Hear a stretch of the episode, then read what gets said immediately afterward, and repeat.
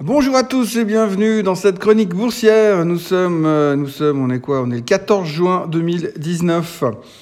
Dans la finance, on compare souvent l'investisseur à un mouton. Aujourd'hui, on régresse encore dans l'échelle de la basse-cour puisqu'on se rapproche gentiment de la poule pour la simplicité du fonctionnement de son cerveau ainsi que du bruit et de l'air qu'on brasse pour parler de tout et n'importe quoi et finalement revenir à la même chose comme si c'était nouveau. Hier, le marché a terminé en hausse aura pas une hausse pleine d'euphorie, une jolie hausse qui aura suffi à effacer les deux baisses homéopathiques précédentes, mais pas non plus une hausse que l'on a envie d'inscrire au Hall of Fame de la finance. Il faut dire que l'on manque un peu d'originalité lorsqu'il s'agit de trouver des nouveaux arguments pour justifier nos actions.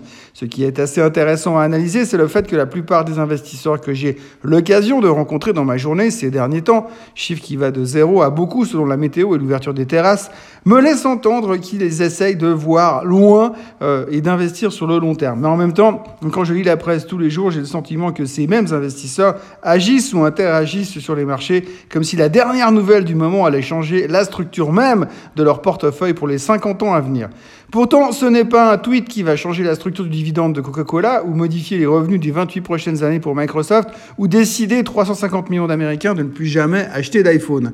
Ça paraît évident et pourtant de nos jours, on n'a jamais vécu autant la bourse comme un truc au jour le jour comme si tous les matins on repartait à zéro et que la journée qui nous attend avait le pouvoir de nous faire passer de moyennement fortunés à très très riches en l'espace de 6 heures de trading ou alors on a peur que l'on passe de moyennement fortunés à chanter avec une guitare mal accordée sur une terrasse pour pouvoir manger demain. Donc, quoique pas demain parce qu'aujourd'hui il pleut.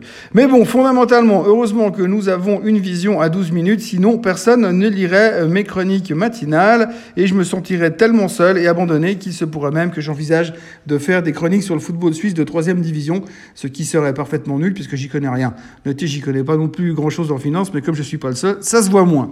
Donc hier, on est remonté parce qu'on a retrouvé soudainement un regard d'optimisme au sujet de la baisse des taux.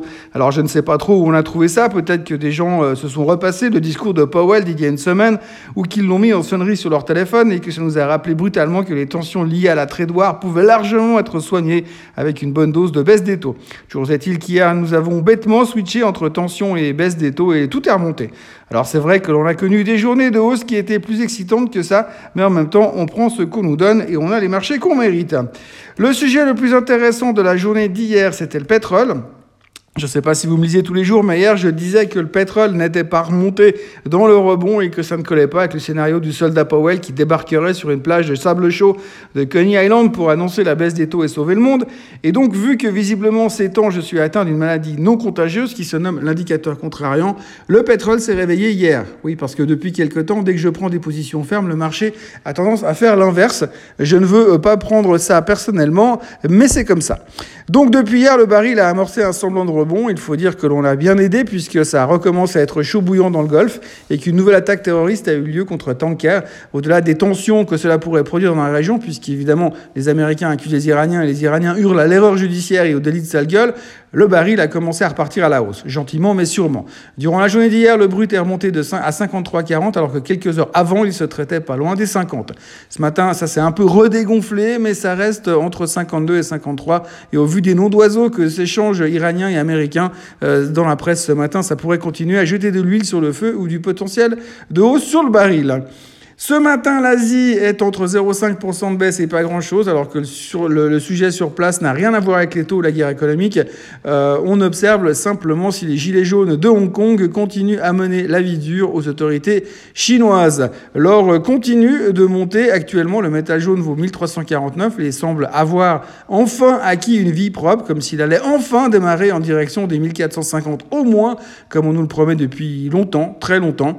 J'espère qu'il je ne lui porterai pas la poisse en disant ça.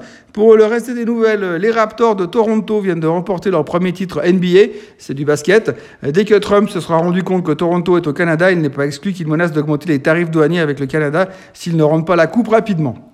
L'actualité principale de la journée sera centrée sur la bataille navale qui se déroule dans le Golfe, puisque le gros truc à la mode semble être de couler des tankers pour faire monter le prix du pétrole. Avant, c'était les Bretons qui étaient spécialistes de la marine noire, mais là, il semblerait que les Iraniens, même si ce n'est pas eux, briguent le titre. C'est donc un peu chaud dans la région et dans les colonnes du FT. Autrement, on parle, euh, on parle de l'intronisation euh, imminente de Boris Johnson en tant que Premier ministre britannique, ce qui semble à peu près aussi euh, clownesque que François Hollande comme président en France, mais comme de nos jours tout est possible. Qui ne sera surpris Le porte-parole de la Maison-Blanche, qui a toujours défendu bec et ongle la politique de son président, vient d'annoncer sa démission. Il y a aussi un des top shots de la Fed qui propose que les règles soient des règles soient émises en place pour que l'utilisation de Twitter ou Facebook soit très clairement cadrée par les, pour les CEO des entreprises qui s'échangent en bourse. Ça s'appelle le bon sens, euh, mais je ne pensais pas qu'un jour on tenterait d'industrialiser le processus ou de légiférer sur la chose. Il est vrai que depuis que la connerie humaine est devenue un sport mondialement pratiqué à haut niveau, il est indispensable de légiférer encore et encore comme ça, les poules et les moutons seront bien gardés. Aujourd'hui, il y aura un wagon de chiffres économiques euh, CPI en France, pas mal de trucs en Italie, les ministres des Finances européens qui vont se rencontrer, se gaver de petits fours pour ne rien faire et ne rien décider, puis la production industrielle aux States, ainsi que plein de chiffres en provenance de l'Université du Michigan qui seront très regardés au cas où ça motiverait Powell à baisser les taux. À propos de baisser les taux, la semaine prochaine, c'est Fed Meeting pour tout le monde. On va donc euh, se regarder le nombril au brassant de l'air pendant trois jours en attendant l'annonce de mercredi soir qui va nous changer la vie ou pas. Mais disons que ça donnera au moins quelque chose à faire et ou à raconter. En attendant, on frise d'emballement sur les futurs américains qui sont en hausse de 0,06%. Je vous recommande donc de rester couché, de boire de la tisane, de regarder le ciel se couvrir et la pluie tomber. Et on se retrouve lundi matin à la première heure pour une semaine palpitante comme on les aime. Bonne journée et bon week-end